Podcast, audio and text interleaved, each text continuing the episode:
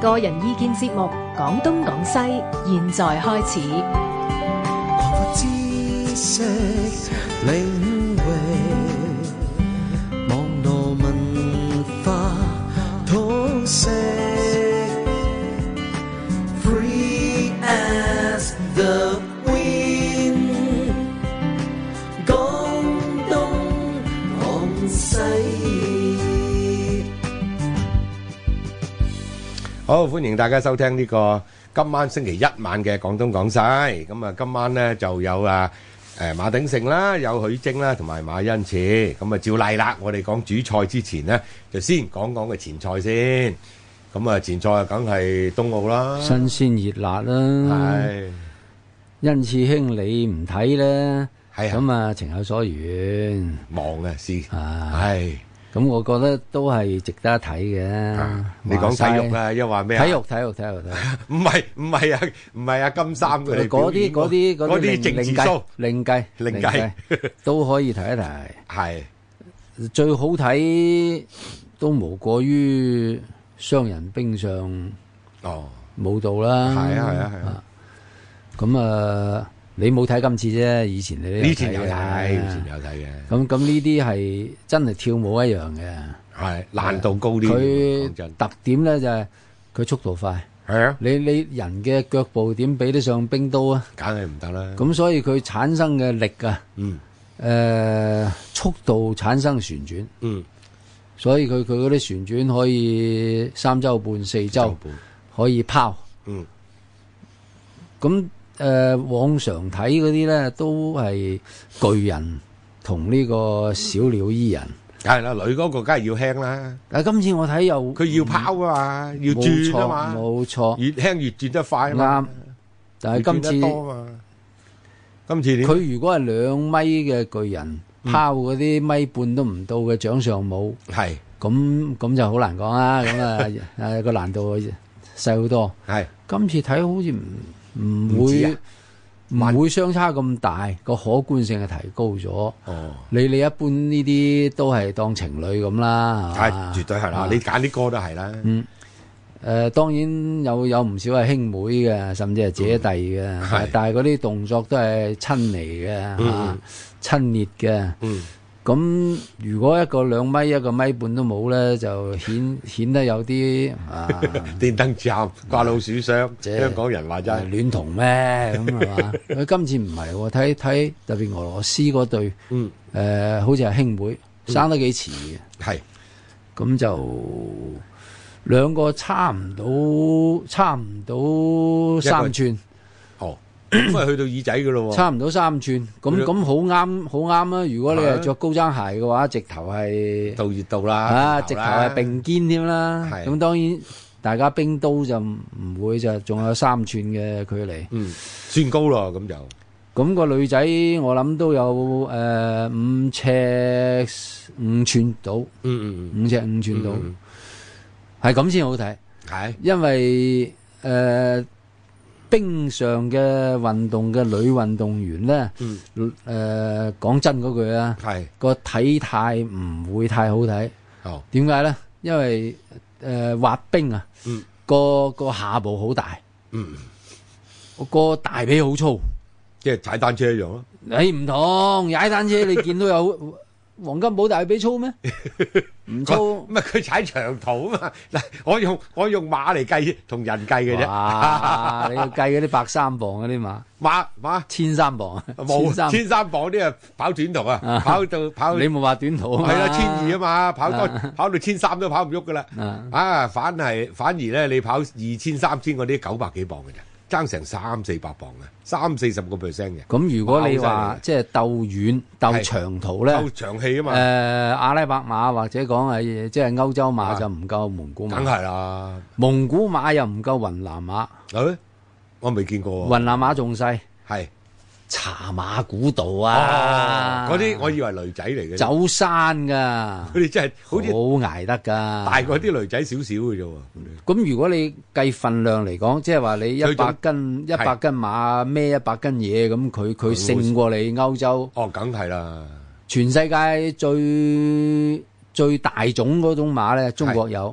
就係雲南叫叫叫做伊犁馬，哦，伊犁，新疆疆喎伊犁啊，係啊新疆其實係引進呢內個蒙嗰啲馬改，頓河啊。 哇，內蒙點 得啊？去到內蒙出唔到咁大嘅，係嗰個字讀乜嘢？車字邊一個面字，誒玩玩玩玩，普通話就玩，係啊，玩都係馬，即即係即係攞嚟拉車嘅。哦嗰啲誒，如果計馬力嚟講係最大嘅，哦，即係第一佢又巨，係佢佢隻蹄都反湯碗咁大隻嘅 包唔會善真，呢啊，啲包唔會善真，咁咁先夠力啊嘛！咁啊你係，你拉個幾噸嘅雪翠喎，大佬。咁啊係，係嘛？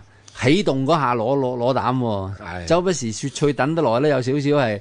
喂，佢係幾多匹咧？兩匹定四匹咧？兩匹，或者誒一匹都拉你呃一喐，匹，一匹都拉佢你喐啊。一一般咧係一匹係叫做駕辕，哦，佢佢係同嗰個車係係直線嘅，係佢佢就係最大噶啦，係旁邊可以有呢一兩個匹有有有幫幫拖嘅，幫拖，但哦係係嗰嗰啲幫唔到幾多嘅，哦，咦咁呢個同歐洲唔同喎，歐洲啲馬車永遠都兩匹噶嘛，即係一人拉一邊， 你冇聽講三套車咩？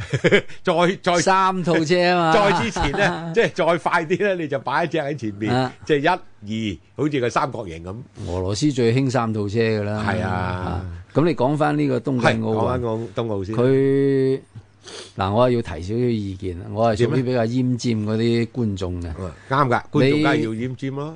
你咁靚嘅人，咁係靚嘅服裝，係咁靚嘅編舞，哦，咁靚嘅音樂，衰在你燈你光唔俾得大家影，俾大家欣賞啊！咁點啊？影乜嘢？嗰啲咁嘅旁述佬哎喺度嘟嘟嘟嘟嘟嘟嘟， 又唔係高級。係即係講埋晒都好似你你見到嗰啲三流嘅呢個足球評論 員咁啊嗱，而家十一號帶緊球走啦，我盲㗎， 我係咪聽緊電台啊？咁有冇講話？我使乜你講啊佢又轉三週半啦，嗰啲三週半都唔使你講啦，大佬。如果真係想睇嘅，你你唔通連三週連你？連兩週都數唔到咩 數唔到算啦實數到㗎，點會數數唔到就唔算啦到？唔使慢慢鏡都數到嘅。係嗱，如如果有啲朋友即係覺得咪要快過問清頭楚數先唔到，你係香港嘅評粵語評述，因為國內㗎，因為你係中央台啊。粵語啊，粵語啊哎。呀，粵語係差啲，咁冇辦法啦，粵語因為少 啊。即係你你識唔識使唔使擺三四個喺 度柴娃娃係嘛？啊雞一嘴鴨一嘴咁樣，係即係你你搞到定係唔識嘅，搞到我唔冇法子收識收收音樂，係喎，本來係一種享受嚟啊嘛。啱啱啱。你跳冰上芭蕾舞嗰啲節奏感，其實你你個編舞同嗰啲音樂係融為一體噶嘛。係即係你你評判都要睇佢配唔配合嚟俾分噶嘛。面部表情都有分啊！係你如果咿牙扮哨咁跳四周，同人哋即係輕描淡寫係啊！唔好講話冰上啦，你就算係即係誒陸上啊，體操嗰個自由體操啊，你都要俾我聽個音樂噶噃，都係要跟音樂噶嘛。自由體操唔係男子就冇音樂嘅，女子一定跟音樂。韻律操都要啦，韻律操嘅直頭要啲嘛。水上咩咩嗰啲都都係都要啦。係係啊啊，許晶嚟啦！而家講緊呢個東奧有冇睇先？保險有誒，你有冇睇開場場同埋冰壺咁哦有冰壺一啲速度滑冰我就冇時間睇，睇啦。我哋又要啱講緊呢個冰上誒雙人係男女雙人嗰啲誒舞蹈花式哦，啊，嗰嗰啲我覺得係最享受嘅。最好睇嘅花式滑冰。嚇，咁你啊講下冰壺啊，嗱，誒、呃我自己體育本身已經係小弟嘅外行啦，係咪？睇小弟嘅身形就知。咁咧，東奧咧就更加係外行。咁點解頭先講過誒、兩個即係速度滑冰啦嚇？頭先唔好意思講錯咗，嗰、個應該係花式溜冰先係啱，係即係馬老師講嗰、個。咁速度滑冰就鬥快啊嘛同溜冰梗係兩個規律嘛。咁點解呢兩個會感興趣咧？咁樣其實就係若干年前，即係中國咧就嗰、個。誒、即係我傳統講嘅奧運呢，即係夏季奧運啦嚇，咁、個成績就名列前茅嘅。咁、嗯但係東奧呢，其實都算係勉強係一線尾二線頭嘅啫。當年有好多即係誒美國唔需要講啦，俄羅斯唔需要講啦，加拿係大其實有好多歐洲呢，即係係細啊到等於中國地級市嘅地 方呢，係非常之即成係挪功。威啊，係啊，嗱，挪威啊，你話挪威或者瑞典係瑞瑞典瑞典、丹麥、芬蘭、呢啲係誒啊法國都好強嘅，係法國好強英國都強噶，應該係啦，英國都強啊，咁咪啊幾得意嘅就係你你嗰陣時我就會諗啦，即係約摸十年八年前，我話咦呢啲國家其實唔係好多雪嘅啫喎，係嘛？即係即係有冇不過唔多。係啊，毛澤東講嗰句係咪捲起千堆，唔係唔到嗰句，即係捲起千 堆雪，其實嗰度冇乜雪。嗱，法國有少少雪啦，即係法國、意大利咁你係錯啦，啊因為因為緯度高唔高唔係問題，佢有冇山？係有山有就有一萬雪尺就有雪，係嗰嗰條叫做雪線。係你喺赤道嗰個冇雪咩都唔緊要黐啲麻渣攞嗰嗰個嗰個非洲第一高峰，哦哦哦就喺赤道，哦，即係海明威寫個小説嗰個克力馬扎羅。係，但你係諗下佢中年積雪冇嘢啊，係啊，五千米。夠高咁，但係如果啊講誒即係中年積雪或者係有呢個自然條件唔係冇雪啦都人，哋有阿爾卑斯山啊因為歐嘛洲係慣咗傳統貴族一定要去滑雪㗎，係唔去滑雪嗰啲咧，即係而家香港啲中產階級係啊，一到一到冬天咧，有啲老人日本去邊滑雪，邊度滑？韓國、日本、北海道，再有錢啲咧。瑞士就阿爾卑斯山，係你話實係喎，咁你你唔使多啊，即係你一傳統咧，嗯咁你知貴族冇嘢做噶嘛，二世祖係係嘛，咪屋嗯佢企要留揾咁哦多落錢，子啊！係啦，你講得啱啊，揾啲嘢消遣下自刺己，激下而且而且呢樣 而嘢家咧，仲衰，撳埋喂打獵喎，而且呢樣嘢咧係你我唔唔夠班去玩嘅係啊，啊，唔係話而家歌夫連連連連咩即係係啊，啊嗰啲仲兩萬蚊入息嘅都夠膽去打，仲有一樣嘢就係可以晒身材。老實講，肥少少啊，即係唔好話佢精啦，我啲咁都唔得噶。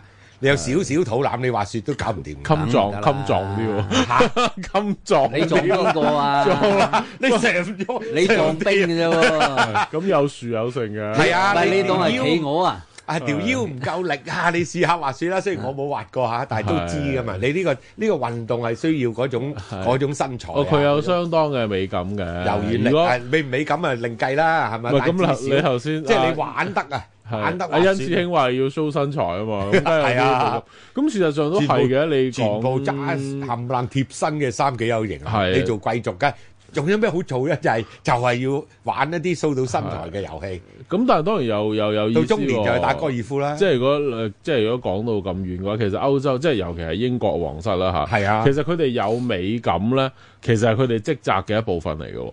即係唉啲公主皇室梗皇係啦皇王子公主係要生得比較靚，同埋身材比較高高挑咧。儀態又要其實正嗰個係佢哋存，即係佢哋存在嘅價值嚟嘅喎。你冇錯好好理性嘅角度，嗰啲叫梁 種啊！你唔信咧？你唔信你伸只腳出嚟睇下，係點啊？話咧巴黎上流社會，你想揾一千個俊俏嘅面孔咧，係唔係難事，係你揾只靚腳出嚟就就難啦。哦哦，係啊，何解咧？哇因為要唔行得多先好啊？定咩啊？當然啦。哦，喂，貴族係細手細腳嘅喎。係咩？你粗手大腳嗰啲睇你鏟梅嘅，啊！你啲粗粗手就多數係。你你啲叫紅頸子、紅脖子，喂，我哋無產階級啊有粗手啊，所以隻手先至大喎。咁粗一手睇你一睇你唔得啦，即係睇最多有你有錢係嘛？係暴發户，係呢個真暴發户啊！你你如果三代咁啊唔同啦，啊！十指不沾係陽春啦水，零舍撩油。誒，講翻東澳先啦，許晶。係唉，冇講咗佢啲其他社會哎我爭文化我爭啲想叉咗去講話中國嗰啲係啊貴，族咪講係咯 點添。。係咪咁咧魏晉之風哦咯，係啦，我三想講魏晉之風發生咩事咧？當年咧，即係呢個誒北朝啦嚇，係唔係北朝先喎，即係講緊係呢個係南北即朝啊，北係朝。胡馬南下啊，係即係尤其最後嗰個胡馬咧，五即嗯胡係亂華，五胡亂華最後咧就所謂嘅北鮮卑啦，即係啲嗯拓跋人啦，係嘛？啲拓跋人咧就落到去中原之後咧，就發生件大事，同頭先啊馬老師講外貌係有關嘅。係咁有一次咩咧，就係、有位當時華北嘅貴族咧，就所謂崔盧鄭王啦，嗯即係咁四個姓咁樣嚇。咁啊、我哋而家廣東都唔少人姓崔嘅嚇。咁啊，此吹非那吹，係咁啊，崔嗰盧啲夾硬認嘅啫，嗰啲你唔好信啊！你崔千盧崔祈。 盧鄭王啦嚇。咁有一次咧，就有一個姓王嘅貴族，係咁咧就唔係佢衰，三畫王喎，三亞王係哦係啦，啊咁咧就姓崔嗰位衰，係咁當然姓崔好複雜嘅，又分咩清河崔氏啊，邊度邊度啊，即係你所謂嘅地博望咧。靈吹啊，係啊，要你個 即係博靈崔氏啊，清誒清河崔氏啊，要識咩叫地望咧？就將個地同望要結合嘅，哦即係等於將你嘅血統同地緣都要睇要埋夾地靈人傑啊嘛，係啦，即係你話你中咗狀元，係嗯你三代咧，係啊，你係咪三代進士先？係啦，咁啊發生咩事咧？就姓崔嗰位咧嚇，我唔記得係博靈崔氏定清好，即係清河崔氏咧，就對住個姓黃嘅講啊：，哇你好啊！即係你巴閉啊，話咩咧咁樣樣嚇？誒、兜個彎又要等於讚下許晶自己係咩？佢話：誒、你係龍準兒啊！哦龍準兒咧，即係你個鼻夠大啊，哦。咁你就好啊咁啊！即係你鬼